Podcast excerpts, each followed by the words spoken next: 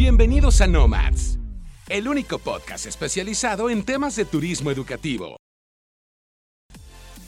Y ahora los dejo con su host, especialista en ventas y operaciones, Head of Business Innovation and Educational Nomads, y quien como la mayoría de nosotros entró a este bonito sector por error, pero se quedó por pasión. Fer Viramontes.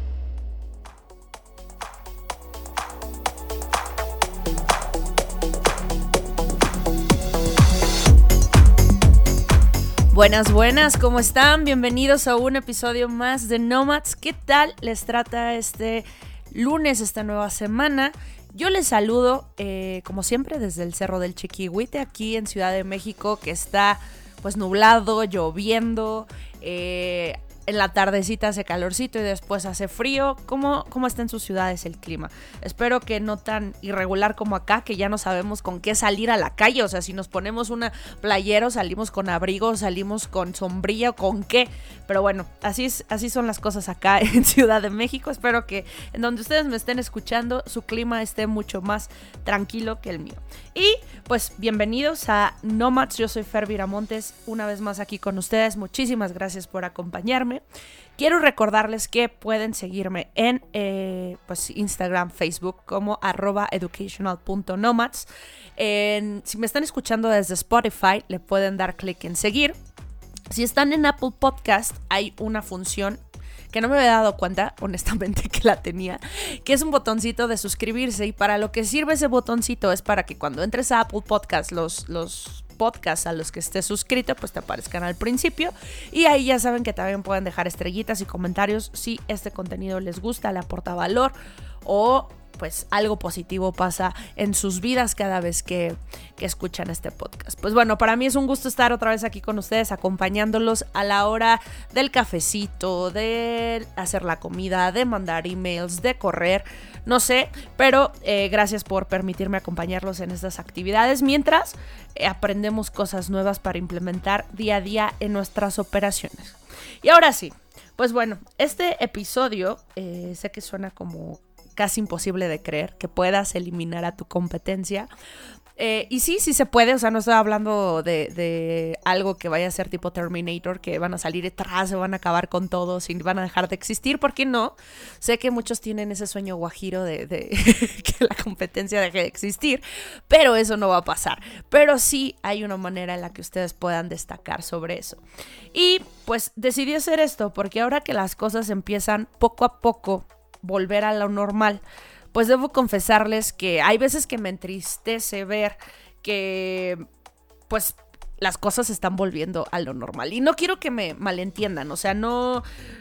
No hablo de que quiero que siempre hay un virus que esté amenazándonos con morir. O sea, no quiero que siempre estemos encerrados en nuestras casas sin, sin, poder hacer absolutamente nada. No, o sea, no me refiero a eso.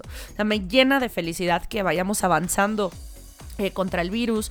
Eh, me llena de felicidad que esto no cobre ni una sola vida más, que poco a poco podamos ver a nuestros seres queridos. Pero lo que me entristece un poco es ver cómo eh, pues desbordadamente empiezo a ver empresas que se empiezan a desvivir por agotar la estrategia que tenían previa al COVID. Incluso he visto algunas que ya se han aventurado a tener eventos presenciales, pues en, estas, en estas nuevas condiciones, ¿no? O sea, con sana distancia, gel, este, el sanitizante de pies, que pues bueno, bien sabemos que eso no es suficiente, pero he visto algunos que se han aventurado. Y pues eso me, me, hace sentir, no sé, tengo sentimientos encontrados. Por un lado me da mucho gusto que se esté reactivando eh, pues todo, todo el tema del turismo y el turismo educativo, pero por el otro siento, no sé, como que me da para abajo ver que de alguna manera no aprendimos nada de lo que de lo que estamos de lo que hemos vivido, ¿no? O sea, veo y siento ansiedad por regresar a lo que se hacía previo a la, a la emergencia sanitaria. Eh, o sea, veo ansiedad por regresar a eventos, asesorías eh, presenciales, promover de la misma manera los programas y los mismos programas. Entonces, eh, eso es lo que me entristece. O sea, no, no, creo que me lo, no quiero que me lo tomen a mal. Eso es lo que me entristece. Pero pues yo quién soy para decirles qué hacer o no hacer. Eh, ustedes saben. Pero lo que sí puedo es poner mi granito de arena en perspectiva, ¿no? Entonces, pues he decidido hablar de una estrategia que al principio del podcast, al principio de la creación de Nomads, en los primeros episodios, mencioné por recomendación de, un muy buen amigo, colega, David Sampere, que él es director de una escuela de idiomas. Él me hablaba de, de la estrategia de los océanos azules y yo les dije que en algún momento pues les iba a hacer un episodio de eso y el día ha llegado. Para iniciar con el tema, quiero que hagamos un ejercicio de imaginación, ahorita que estén pues con sus audífonos eh, o con Alexa prendida o con la computadora puesta, como sea que me estén escuchando. Hagamos este ejercicio de imaginación. Están en una playa y cuando pensamos en la playa, pues lo que nos imaginamos es que vamos a llegar a un lugar para relajarnos y para vibrar con el mar. Pero cuando llegas a esta playa está llena de personas. Hay vendedores ambulantes, los que te venden los dulces mexicanos, los que te mueven la pancita por un peso. Está lleno de restaurantes con sus mesas en la playa. ¿Qué haces? O sea, tú querías llegar a vibrarte con la naturaleza del océano y está hasta el gorro de gente. ¿Qué haces? ¿Te quedas ahí buscándote un lugarcito peleando con una que otra persona, que no falta, para ver quién se queda con el espacio libre de la playa. ¿No sería más inteligente irte y buscar una playa libre, limpia y sin gente? Así es como podrías eliminar a tu competencia, creándote un lugar donde de principio estés tú nada más. Y digo de principio porque pues, siempre que hay innovación, habrá competencia eventualmente, ¿no? Entonces por eso es siempre muy importante seguir innovando. ¿Por qué les cuento este, este, este ejercicio? En 2005, Cham Kim y René Mourbonian, profesores de la Escuela de Negocios INSEAD, publicaron un libro que se llama Blue Ocean Strategy. Ellos tenían amplia, amplia, experiencia en el mundo de los negocios y pues habían practicado 800 mil veces eh, temas de innovación con, estos negocios. Entonces, a través del libro le dieron estructura a todas las estrategias que habían usado en el pasado. O sea, lo, estructuraron todo a manera de que crearon pues esta estrategia, el Blue Ocean Strategy, estrategia del océano azul. Ellos definen el océano azul como un cambio de paradigma en la manera en la que se hacen negocios. Proponen encontrar nuevos nichos de mercado en aquellos espacios que todavía no han sido explorados. Esos espacios, esos espacios son los océanos azules. ¿Ok? Esa playa eh, virgen casi, o con muy pocas personas, o sin restaurantes, sin que te tengas que estar agarrando del chongo con el del camastro de al lado para que no invada tu espacio personal. Eso son los océanos azules. Pero hay dos tipos de océano. El océano azul, y el Océano Rojo. Ahora, ¿qué es el Océano Rojo? El Océano Rojo son todas las estrategias eh, tradicionales, perdón. Todas las estrategias tradicionales es el Océano Rojo. Este se caracteriza, escuchen bien, por tres puntos principales. Competencia en espacios existentes del mercado. O sea, hay mucha competencia. Las estrategias están alineadas por el bajo costo. O sea, nos vamos a promover lo que es más barato. Y por último, explotar al máximo la demanda. ¿A qué se refiere esto? Esto, o sea, haciéndoles este episodio, se me venían N cantidad de ejemplos a la, cabeza para darles, pero ahorita el más reciente eh, para mí es el tema del work and study. Que siento que ahorita otra vez ya están agotando, se está agotando el discurso ¿Por qué? Porque antes de la pandemia todo el mundo estaba promoviendo idiomas, ¿no? Y todos le sabían idiomas y nadie se quería meter al tema de educación superior. Llega la pandemia, no podemos viajar, menos los que no tienen permiso de estudios, y el único, los únicos programas con los que las agencias podían estar sobreviviendo era educación superior principalmente y en segundo término high school. Y resulta que hay colleges privados que ofrecen el programa, programas de, comillas, educación superior em, con permisos de trabajo. ¿Ok?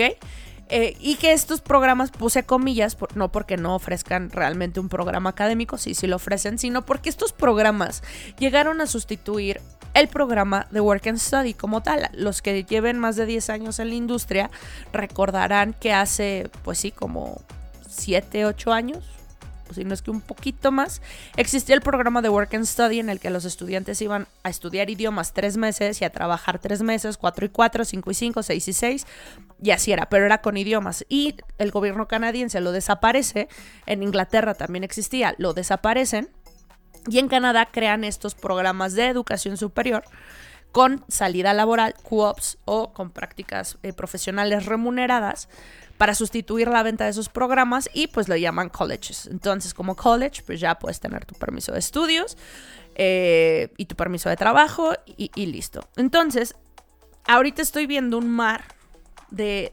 publicaciones, de eventos, de, de webinars, de todo lo que quiera relacionado al work and study, pero, o sea, de programas de, otra vez comillas, educación superior en Canadá, pero que realmente son estos programas de work and study en estos colleges privados. Entonces, otra vez, se está explotando al máximo la demanda por ahí.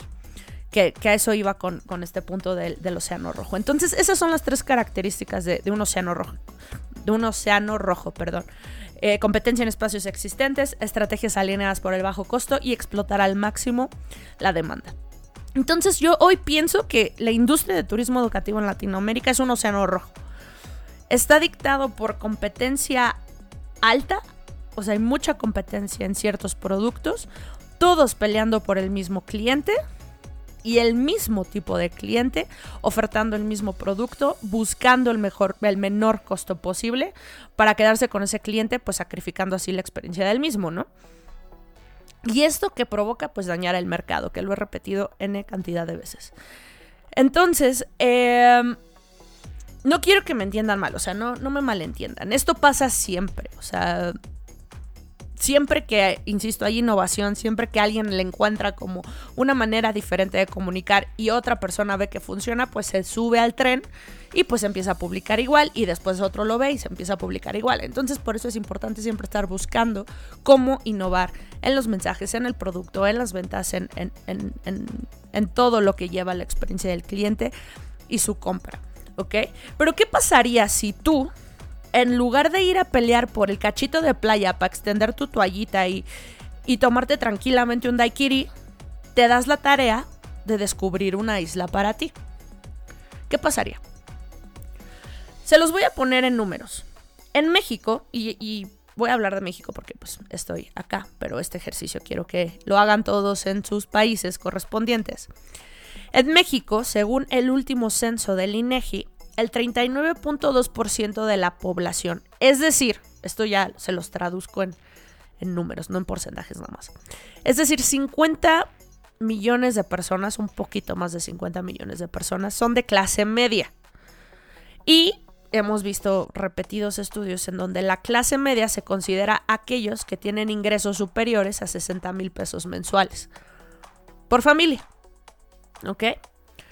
Ahora, pongamos que no todos están en la posición de viajar. O sea, estoy hablando que de la población total de México, que somos 127 punto y algo millones de personas, pónganle ustedes 128, la clase media son 50 millones de personas.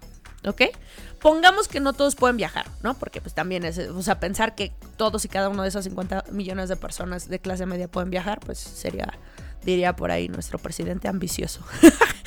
este, bueno, pongamos que no todos pueden viajar. Vamos a poner 25 millones, la mitad, 25 millones de personas eh, estarían en posibilidad, al menos económica, de poder tomar alguno de nuestros programas de high ticket. ¿No? Según el anuario sobre migración y remesas del 2019, al extranjero y por estudios viajaron 31.200 estudiantes. Pómbatelas. O sea que no, no, llegamos ni siquiera al millón, no llegamos ni siquiera a los 100.000, según ese anuario. ¿Ok? O sea, quiero que le pongamos eh, clara perspectiva a todo lo que les les estoy diciendo aquí. Como ya lo he hablado en episodios anteriores, es muy complicado saber la cantidad de estudiantes que viajan por medio de las agencias porque no hay estadísticas. No hay estadísticas que reúnan a todos los jugadores de la industria. O sea, tenemos a AMTE, pero pues en AMTE hay algunos jugadores, no están todos. Y ellos pueden dar eh, pues estadísticas, pero al final pues no, no son todas las que podrían existir, porque hay muchas personas, muchas agencias que no están ahí, no dan sus números, entonces pues no hay manera realmente de saber. Después está en Colombia Annex, en Argentina está ARSA, en Ecuador COICHEC. Eh, o sea, hay, un montón de, asociaciones que podrían ayudarnos a entender más o menos la representación de nuestro mercado, pero se queda corto. Se queda corto porque desafortunadamente pues no hay una herramienta oficial en la que podamos garantizar que todos los números de todas las agencias, de todas las personas que mandan estudiantes al extranjero están siendo registrados. Pero bueno, o sea, al final los números que, tenemos, los oficiales son los que, los que les estoy dando, los que provee el INEGI, que viajaron 31.200 eh, estudiantes, no llegamos ni siquiera a los 100.000, no, obviamente al millón, ni pensarlo. Entonces, pues podemos crear un océano azul, ¿no? de que podemos encontrar esa isla en esos 25 millones de personas. Es más, lo reducimos a la mitad si quieren. 12.5 millones de personas, de que podemos encontrar nuestra isla, la podemos encontrar, ¿no? Sé que ustedes me escuchan desde Colombia, Perú, desde Canadá, desde Argentina. Les mando un fuerte abrazo a todos los que estén escuchando ahorita este, este episodio desde, desde estos países. Pero ustedes quiero que hagan este ejercicio el que acabo de hacer yo, ¿cuántas personas hay en su país que podrían pagar un producto high ticket como el nuestro, o sea, como el de el turismo educativo? Y de esas personas, ¿cuántas realmente está captando la industria, la industria en sus países? ¿La estás captando tú? ¿Tú agente que me escuchas? ¿Y por qué no se están yendo al extranjero contigo? O sea, ¿qué está pasando? Quiero que hagan este, este ejercicio. ¿Ok? Pero bueno, Ahora, ¿cómo creo o busco este océano azul? Este, este preciado océano azul, que sí suena como, como algo que sí queremos, ¿no? bueno, el océano azul pues surge del océano rojo, ¿no? O sea, de ver que, está hasta el, hasta el, gorro. O sea, si no hubiera una playa atestada de personas, pues tú no irías en búsqueda de una playa menos concurrida. Estamos, estamos de acuerdo. Entonces, los océanos azules surgen de los océanos rojos. Y los océanos azules se caracterizan por ideas que buscan crear mercado que aún no existe. Es futorear un poquito, ¿ok? También se caracteriza porque es un espacio de mercado que aún no ha sido utilizado o explotado y genera oportunidades. ¿Vale? Entonces, según este libro, existen seis principios para establecer un océano azul. El primero, escuchen bien, el primero es reconstruir las fronteras del mercado reconstruir las fronteras del mercado. Sé que suena un poco abstracto, pero les voy a dar un ejemplo de la industria que, fue alguien que encontró un océano azul en un mar de idiomas, o sea que no, no parecía fácil. ¿Ok? Esta escuela es ese. Seguramente todos los que me escuchan o la mayoría de los que me están escuchando trabajan con esta escuela. Y pues en principio tenía los mismos programas que todos, ¿no? inglés general, inglés de negocios, preparación para TOEFL, IELTS, bla, bla, bla, bla. Los mismos programas que ofrecen todas las escuelas. Pero entonces se dieron cuenta que había un nicho que estaba siendo desprotegido o un par de nichos que estaban siendo desprotegidos y eran nichos que tenían un poder adquisitivo independiente, o sea, que podían pagar los programas, incluso podrían pagarlos más caros.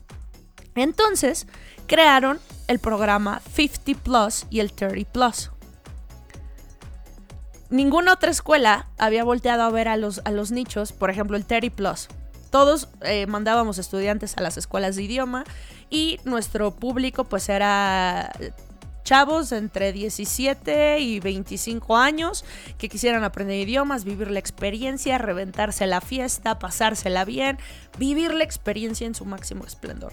Pero dentro de, de esas escuelas también mandábamos a chicos, chavos, muchachos, jóvenes, como les quieran llamar, adultos, que estaban buscando mejorar el idioma con propósitos pues ya eh, profesionales, con propósitos eh, ya académicos, con propósitos de, vida eh, más digamos, enfocados hacia la profesión, los que estábamos sobre los 30, que pues ya no, o sea, sí, no es que no busquemos la fiesta, o sea, sí, de repente pues sí nos interesará ir a uno que otro bar a, echar un, un trago, pero ya no aguantamos ni queremos la fiesta como la queríamos a los 25. Entonces era frustrante la experiencia porque todas las actividades estaban diseñadas para chicos menores de 25 años. Entonces era irte a reventar a un antro, irte a reventar a una fiesta latina, eh, estar con chicos que no tenían los mismos objetivos profesionales que tú en ese momento.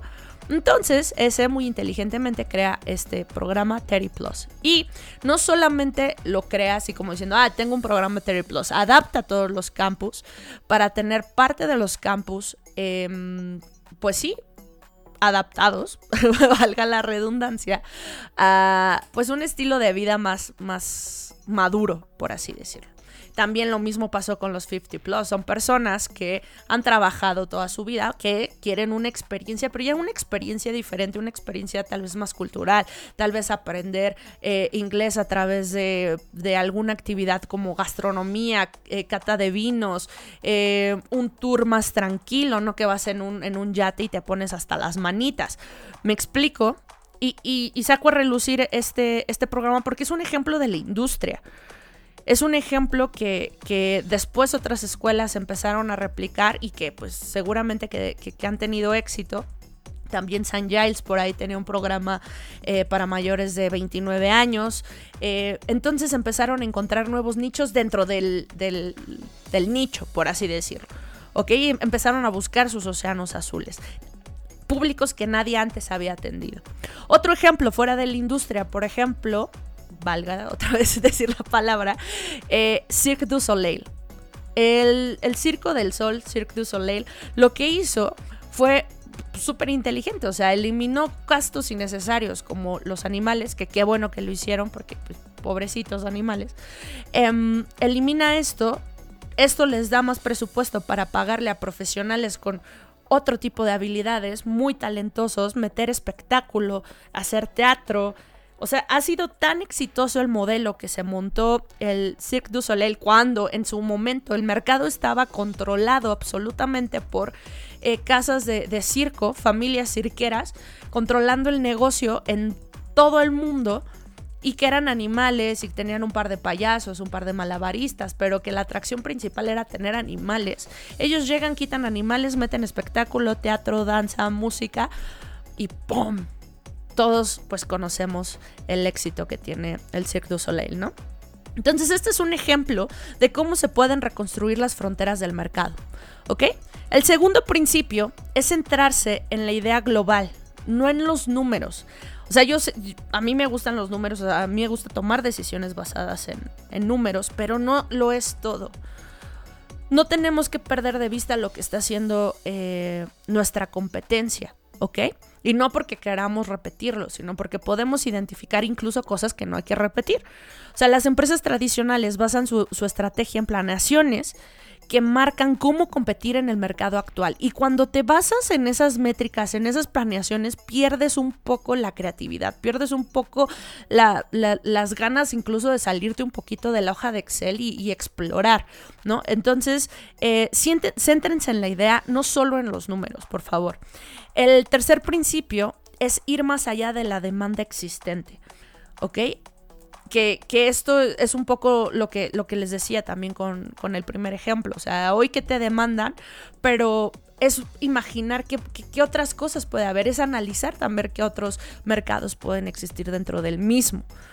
El cuarto, el cuarto principio es seguir una secuencia estratégica. O sea, aunque la innovación tecnológica es importante, o sea, no necesariamente tienen que innovar en tecnología, o sea, no se tienen que inventar un super CRM que dé una experiencia eh, en 3D cada vez que llegue la carta de aceptación y, inventar que un aparatito que cuando llegue la carta de aceptación le piques y se despliegue un holograma con tu carta de aceptación, o sea, eso estaría súper cool pero tampoco haría la gran diferencia, estamos de acuerdo, y el costo sería altísimo. O sea, no, a lo que voy con este ejemplo es que no necesariamente tienen que innovar en tecnología, pero sí tiene que haber innovación en la experiencia del cliente. Ahí es donde tiene que estar la innovación. Si va acompañado de tecnología, ideal. Pero si no, no importa. O sea, tiene que haber innovación en la experiencia del cliente. Si no, no tendremos un océano azul. El quinto principio es solucionar los obstáculos clave de la, empresa. O sea, una vez que, se hayan, no sé, em, pues sí, que hayan encontrado este nuevo nicho o este nuevo océano azul al que pueden atacar, hay que ver qué problemas vamos a enfrentar. Por ejemplo, eh, tomando el Cirque du Soleil, ¿qué problemas se van a enfrentar? ¿Qué hacer con los animales? ¿no? O sea, ¿qué vamos a hacer con todos los animales que poseemos? O incluso igual ni los tenía. La verdad es que no, no, no me sé la, historia completa de la creación del Cirque du Soleil, pero imaginemos que ellos tuvieran animales. Un problema sería qué hacer con ellos, ¿no? Entonces, pues los, los, los das en adopción a algún eh, centro de cuidado de animales, los liberas. Eh, yo qué sé, ese sería un problema. Por ejemplo, en, ese, el ejemplo ahí sería, ¿qué hacemos si todos nuestros campus están adaptados para chavos entre 17 y 25 años? ¿Cómo lo solucionamos? No podemos comprar otros edificios, no podemos comprar otros pisos. Ah, pues el piso que tenemos existente lo partimos en dos y de aquí para allá son los de 30 y de aquí para acá son los de menos 25. Lo redecoramos y listo, ya está. O sea, son ejemplos muy así como que los, sacaron muy rápido, seguro que les tomó mucho tiempo. No lo sé, tal vez eh, algún día me toque platicar con ellos a profundidad de ese cambio y se los platico. Y por último, el, sexto principio es ejecutarlo dentro de la propia estrategia de la empresa. Esto es importante porque a mí eh, he sido parte de, algunas eh, ejecuciones de este tipo, pero creo que uno de los errores que me ha tocado cometer o vivir ha sido crear un equipo, un equipito que, que lleve a cabo esta estrategia, pero este equipo le toca pelear contra toda la cultura organizacional que existe en la empresa. A lo que voy con esto es que no tienen que crear un equipo dentro de la estrategia, tienen que ser toda la empresa virando la estrategia hacia, ese nuevo punto que, han decidido que, va a ser el timón. O sea, hay que, hay que girar el timón hacia ese nuevo punto que hemos decidido que, que, es lo que nos va a llevar al éxito. Entonces, tenemos que ejecutarlo dentro de la propia estrategia de la empresa, lo tenemos que meter en nuestra planeación anual, todo el equipo se tiene que involucrar, tienen que bajárselo a todo su equipo, o sea, no se vale que solamente los de marketing lo sepan, pero los de ventas no tengan ni idea, o que los de... Sí, o sea, ese sería el ejemplo más claro, que marketing diga, no, sí, vamos a innovar aquí, aquí, aquí, aquí, pero jamás le bajamos la estrategia a ventas, entonces ventas pues va a estar como, ah, que estén anunciando esas cosas, pues yo me sigo vendiendo mis cursitos de inglés general o de estudio y trabaja, porque a mí nadie me dijo que íbamos a virar para allá, ¿ok? Entonces, eh, pues en estos tiempos en los que pues, nos urge volver a lo normal, que no nos urja hacer lo mismo que hacíamos antes de la pandemia, porque si bien algunas cosas serán igual que antes, las personas hemos cambiado nuestros hábitos de compra y de consumo. Y para ayudarles con esto, o sea, no quiero que nada más vean esto como, ah, pues sí, Fer viene y aquí nos dice lo que no hay que hacer, pero tampoco nos ayuda a, hacerlo bien. Eh, para ayudarles con esto, en el siguiente episodio vamos a hablar del futuro de los eventos presenciales, que por cierto, muchas gracias a todos los que participaron en Instagram ahí eh, votando por este, pues por este tema, y no solo votando, lo pusieron sobre la mesa, lo que me, lo que me hace ver que pues sí, todos tenemos ansiedad un poco de saber qué, qué va a pasar, si nos aventamos, no nos aventamos, si va a funcionar, no va a funcionar, si es el camino, no es el camino. Entonces es por eso que eh, pues en el siguiente episodio hablaremos del futuro de los eventos presenciales. Así que si estabas pensando en hacer una expo presencial, escucha el siguiente episodio que seguramente te ayudará a que cualquier esfuerzo que, hagas respecto a esto lo puedas capitalizar, ¿ok? Y pues bueno, eso fue todo por hoy. Si este episodio les aportó algo, no sean egoístas, ya se los dije, compártanlo y que esta industria crezca y juntos seamos más fuertes. Síganos en redes sociales como arroba educational.nomads, eh, seguir en Spotify, eh, suscribirse en Apple Podcast, ya saben todo, todas esas cosas bonitas que se pueden hacer. Yo fui Fer Montes, nos sintonizamos el próximo lunes, misma hora, mismo canal. Y recuerden, mantengamos la conversación. Adiós.